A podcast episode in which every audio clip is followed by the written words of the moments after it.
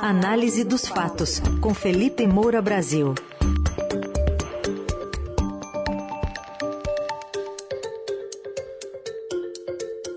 Hoje, com um olhar para essa fixação por sigilos de 100 anos do presidente Jair Bolsonaro, do governo dele, e também de uma discussão interna e polêmica do PT sobre a reforma trabalhista. Felipe, bom dia, bem-vindo.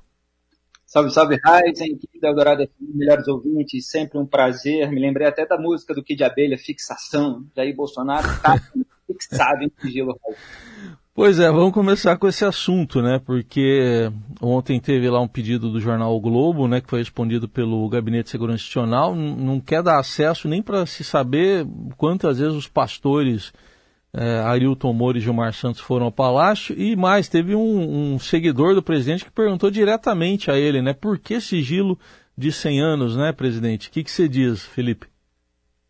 É, e aí o presidente Jair Bolsonaro respondeu em 100 anos saberá. Quer dizer, fez chacota com a própria falta de transparência. Falta de transparência dele e do seu governo. É, eu acho que vale a pena abordar essa questão em três categorias diferentes: o histórico, o método e os contrastes com as próprias bandeiras. Primeiro, vamos lembrar aquela frase é, referencial de um juiz da Suprema Corte Americana no início do século XX, Louis Brandeis, tem esse sobrenome complicado para pronunciar, mas se escreve Brandeis, que é a luz do sol é o melhor detergente. E isso, obviamente, deveria ser um guia para qualquer atividade dentro da administração pública e você tem os princípios da publicidade, da própria transparência já previstos na própria legislação brasileira, que muitas vezes não é seguida pelos governantes e não é aplicada, cobrada pelas instituições que deveriam cobrar, como o próprio Supremo Tribunal Federal. Agora, vamos lembrar o histórico de Jair Bolsonaro. Como candidato, ele apresentou um plano de governo que diz lá, quem abrir esse plano, lá está disponível no site do Tribunal Superior Eleitoral, vai ver no slide 35, cujo título é Sufocar a Corrupção. Chega a ser cômico ler isso hoje tem lá a frase: transparência e combate à corrupção são metas inegociáveis. Uhum. E o que a gente viu em, em, relação ao combate à corrupção foi o completo, é, a, a, completa sabotagem dessa frente, é, que deveria ser de trabalho desse governo, é, por parte do Jair Bolsonaro, que sancionou um monte de jabutis nos projetos que deveriam ser anticrime, e aproveitou para enfraquecer os órgãos de controle e fiscalização. Agora, a transparência está lá prevista. E ele, de fato, não está seguindo isso. Aliás, se você pular para o slide 47 daquele plano, você vai ver os planos do governo para a própria educação, já que é dessa área que a gente está falando. Afinal, os pastores estavam sendo recebidos no MEC a pedido do Bolsonaro pelo então ministro da Educação, que caiu por causa dessa reportagem do Estadão, Milton Ribeiro, e eles tinham acesso ali ao MEC para liberação de verba para prefeituras e cobravam dos prefeitos propina em troca dessa intermediação, em troca desse acesso. Então, na, no, no slide 47 do plano do Bolsonaro, Está lá a estratégia de integração. o governo federal, os governos estaduais, os municipais, já que o federal foca no ensino superior, o estadual na educação média e técnica, os municípios no ensino fundamental, precisamos evoluir para uma estratégia de integração onde os três sistemas dialoguem entre si. Olha a maneira que ele encontrou de fazer os sistemas dialogarem receber pastores que pediam propina para os prefeitos em troca de liberação de verba do MEC e essa contrapartida vinha até na edição de livros bíblicos, pela editora de um desses pastores, vinha por meio de pedidos, até para a construção de igreja que não tem nada a ver com o Ministério é, da Educação, e templos onde, obviamente, esses pastores ou os seus aliados fariam propaganda do Jair Bolsonaro para ele ser reeleito. É com isso que ele se preocupa. Então, é, esse é um ponto. É, o outro é quando ele tomou posse se a gente pegar ali o discurso dele do dia 7 de janeiro de 2019, ele está lá dizendo transparência acima de tudo. Todos os nossos atos terão que ser abertos para o público. E o que aconteceu no passado também. Não podemos admitir qualquer cláusula de confidencialidade pretérita. Esses atos e ações tornar-se-ão públicos. Palavras de Jair Bolsonaro. E aí a gente tem ainda é, não, a gente tem essa declaração, né? já vou ficar por aqui nesse, nesse breve histórico. de que em 100 anos saberá. Né? Essa chacota que ele fez em cima da pergunta de um eleitor é, que estava cobrando transparência. Aí eu passo para a categoria da, de análise do método. Numa live da qual eu participei em agosto de 2020, eu apontei que o Bolsonaro tem um método de fazer parecer coragem os seus atos de mais profunda covardia, ou a própria sujeira na qual ele e sua família estejam inseridos. É, é a pose de machão. Quando você aponta uma sujeira, ele fala: é isso mesmo, é isso aí. E daí?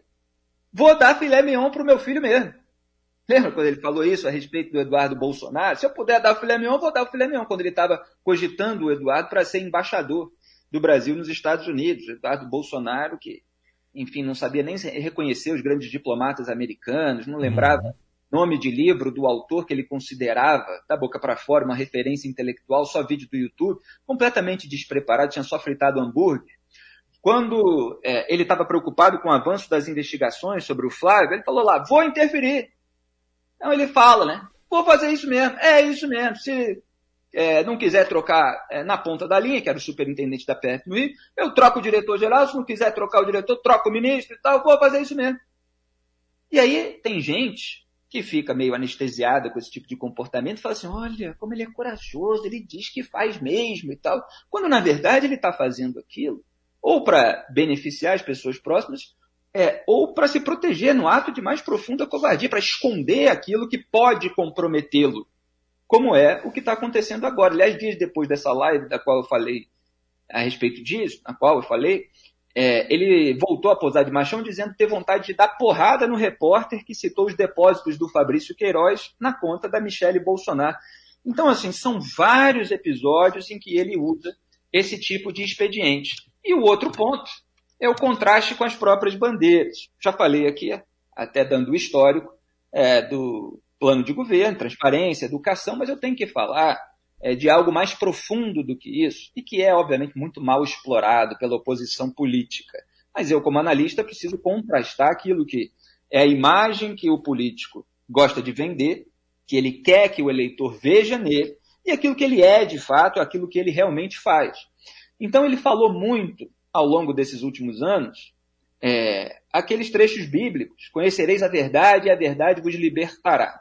Então agora mudou, né? Agora conhecereis a verdade daqui a 100 anos e a verdade vos libertará.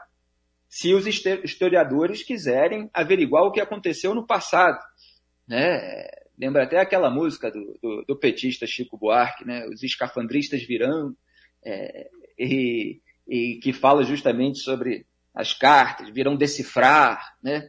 É, e talvez isso tenha que acontecer, porque agora a gente não vai saber. Ele não quer dizer quantas vezes se reuniu, que dia se reuniu, não quer dar margem para que se é, concatene os fatos e ele eventualmente possa ficar ligado a esse esquema que veio a ser noticiado. Então é um cristianismo fake esse. Ele está tripudiando. É o governo secreto em campanha. E a gente já tem orçamento secreto aí alimentando é, parlamentares, ajudando ele, inclusive, porque aí os partidos, como eu já falei aqui na semana passada, não têm interesse em lançar um candidato à presidência, os parlamentares estão lá interessados em ganhar dinheiro. É, e agora você tem é, esse sigilo imposto, como vários outros aí, aí a gente poderia fazer um histórico dos sigilos também. Mas é que, enfim, em resumo, não há transparência nesse governo e principalmente naqueles pontos mais sensíveis, que podem comprometer o presidente com casos ainda mais graves, como esquemas de corrupção. Muito bem, tá aí, bem retratado aí todo esse histórico aí do presidente Bolsonaro, saberemos só em 2122. Estaremos firmes para saber. É, Felipe, sabemos também que houve ontem uma importante reunião lá do, do Diretório Nacional do PT, Uh, todo mundo destacou que a, foi aprovada a indicação de Geraldo Alckmin como vice, aliança com o PSB, mas entrou outro assunto ali em discussão também, que foi a discussão de uma palavrinha, revogar ou revisar a reforma trabalhista. Pois é, é eu queria aproveitar essa notícia para mostrar justamente a dificuldade, e eu estou sendo até generoso, eu acho que o Lula está em curto-circuito nessa tentativa de equilibrar os interesses e os, dese e os desejos da sua base eleitoral é, e dos eleitores que ele precisa conquistar. para derrotar o Jair Bolsonaro. Eleitores que ele tem ofendido ultimamente. É, eu até ontem cheguei a citar de passagem o caso do jantar com os MDBistas, em que os MDBistas estavam ali aconselhando Lula. Quer dizer, virou um jantar, uma reunião de aconselhamento para que ele se contenha, porque ele estava muito confortável na liderança, estava sendo quem ele realmente é, e estava falando as maiores barbaridades, e hoje, até com a tecnologia, talvez ele tenha um déficit aí de é, atualização nesse sentido, tudo fica registrado. Né? As pessoas estão com câmeras nos seus celulares, filmam, jogam na rede social, mesmo às vezes o militante que gosta daquilo que ele falou, mas aquilo que ele falou não pega bem com outro grupo da sociedade. E os MDBistas estavam lá reagindo porque o Lula é, disse que a Ucrânia podia ter evitado a invasão russa com cervejinha. É, ele defendeu o aborto no momento em que os petistas tentam atrair o eleitorado evangélico, que ficou em boa parte com Jair Bolsonaro em 2018 ele incentivou aquele assédio da militância contra parlamentares, deputados principalmente, é, em casa, a mulher, é, o filho, é, o, o, o, pessoal da CUT, os sindicalistas deveriam ir na casa, no endereço da família, para pressionar, para incomodar a tranquilidade. Ele ameaçou banir militares de governo e por aí vai, né? Foi uma série. É, então, o pessoal estava pedindo ali uma cautela. E, e, nessas questões sensíveis, como reforma trabalhista, a base petista, a base lulista, é a favor da revogação completa de algo que foi, na verdade, muito bom para o país, que foi o fim, por exemplo, do imposto sindical. E aí o Lula, ele, tem, ele sabe que é, muita gente na sociedade que não é da base dele é contra o imposto sindical, porque, como o nome diz, é imposto, é dinheiro que, em vez de ir para o trabalhador, está indo para o sindicato da categoria estava né, antes do fim, é, sem que o sindicato muitas vezes mostrasse uma produção genuína que fosse realmente de interesse do trabalhador. É, então, é, é o, a base que é isso, é, e o Lula fala, não, eu sou contra, mas aí eu tenho que ver se a gente consegue definir em assembleia e tal. Ele fica ali no meio termo sem especificar exatamente qual é a posição, que é esse lado camaleônico do Lula, tentando conseguir o apoio, que é isso que ele, que ele quer, é o apoio de todos os lados. Mas às vezes ele tem uns ímpetos e fala aquilo que ele realmente pensa e aí compromete o apoio dele com um determinado lado. É, a gente tem que lembrar que o Brasil ter, chegou a ter mais de 16 mil sindicatos que arrecadavam 3 bilhões e meio de reais por ano. É, só dois de cada dez trabalhadores é, se sindicalizavam né, até outro dia. É, isso foi citado, inclusive, pelo Alexandre de Moraes na hora de julgar no Supremo Tribunal Federal, porque o STF validou o fim do imposto sindical, teve discordância ali, principalmente de alguns ministros com uma raiz mais à esquerda, mas é, foi validado. É, e até no, no, primeiro ano caiu lá de 3,64 bilhões, na verdade, para ser mais preciso, em 2017, para 500 milhões é, é, no ano seguinte. Então você teve uma queda de renda daqueles sindicatos que eram constituídos em boa parte por petistas que usavam os sindicatos para fazer militância. E eles querem isso de novo. Eles querem ter essa verba, eles querem ter poder de influência sobre as categorias. É, e o Lula sabe que isso pode incomodar outro lado da sociedade. Então ele já está começando a ficar ali com algum jogo de cintura, mas sem propor algo realmente específico. Aliás, ele não tem posições muito específicas sobre diversos temas. Mesmo quando ele ameaça, por exemplo, é, aquilo que a gente chama de censura da mídia, mas que ele chama de democratização, é, de reforma, de, de, eles têm até evitado a palavra controle social. Ele fala, não, deveríamos nos inspirar no modelo inglês. Aí você vai ver o modelo inglês é completamente diferente e tal. No fundo, ele tem muito ressentimento contra uma parcela da sociedade, tanto que chamou a elite de escravista, é, disse que a classe média estava gastando muito, é, é ostentadora. Então ele está ofendendo uma parte do eleitorado que ele precisa absorver para ele. E isso é tudo que Jair Bolsonaro e seu grupo queriam. Eu tuitei em maio de 2020, vai fazer dois anos, o seguinte: chegar a 2022 com polarização viva para empurrar antipetistas a votarem em Bolsonaro sempre foi a meta dos flanelinhas da militância bolsonarista. É aqueles que eu chamo ali de líderes da militância que falam mais para cá, mais para lá. Por isso eles queriam Lula livre. Por isso tentam assassinar a reputação de qualquer pessoa independente que expõe os males dos dois lados. E eles foram bem sucedidos nisso.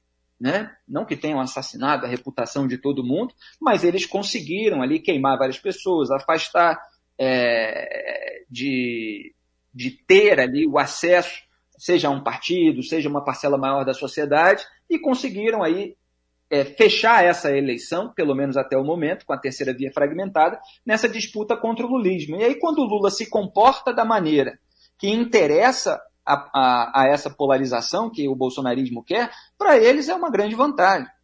Então, o Lula vai precisar é, se, se posicionar para manter aí o eleitorado que tem, porque o Jair Bolsonaro está tá se aproximando dele. Esse é o motivo dessa minha análise. Né? É, então, ele vai precisar refletir a respeito disso. Agora, é muito complicado. É da mesma forma do outro lado. Jair Bolsonaro precisa alimentar a sua base mais reacionária, mas ele tem que conquistar aquela outra parcela do eleitorado. E você tem um quarto, só para concluir, um quarto do eleitorado que rejeita Lula e Bolsonaro. Ele, é, esse quarto de eleitorado só não se decide sobre qual candidato quer, e, e os partidos não conseguem oferecer um candidato que realmente atenda a essa demanda. E não tem interesse todos os motivos que a gente já citou aqui.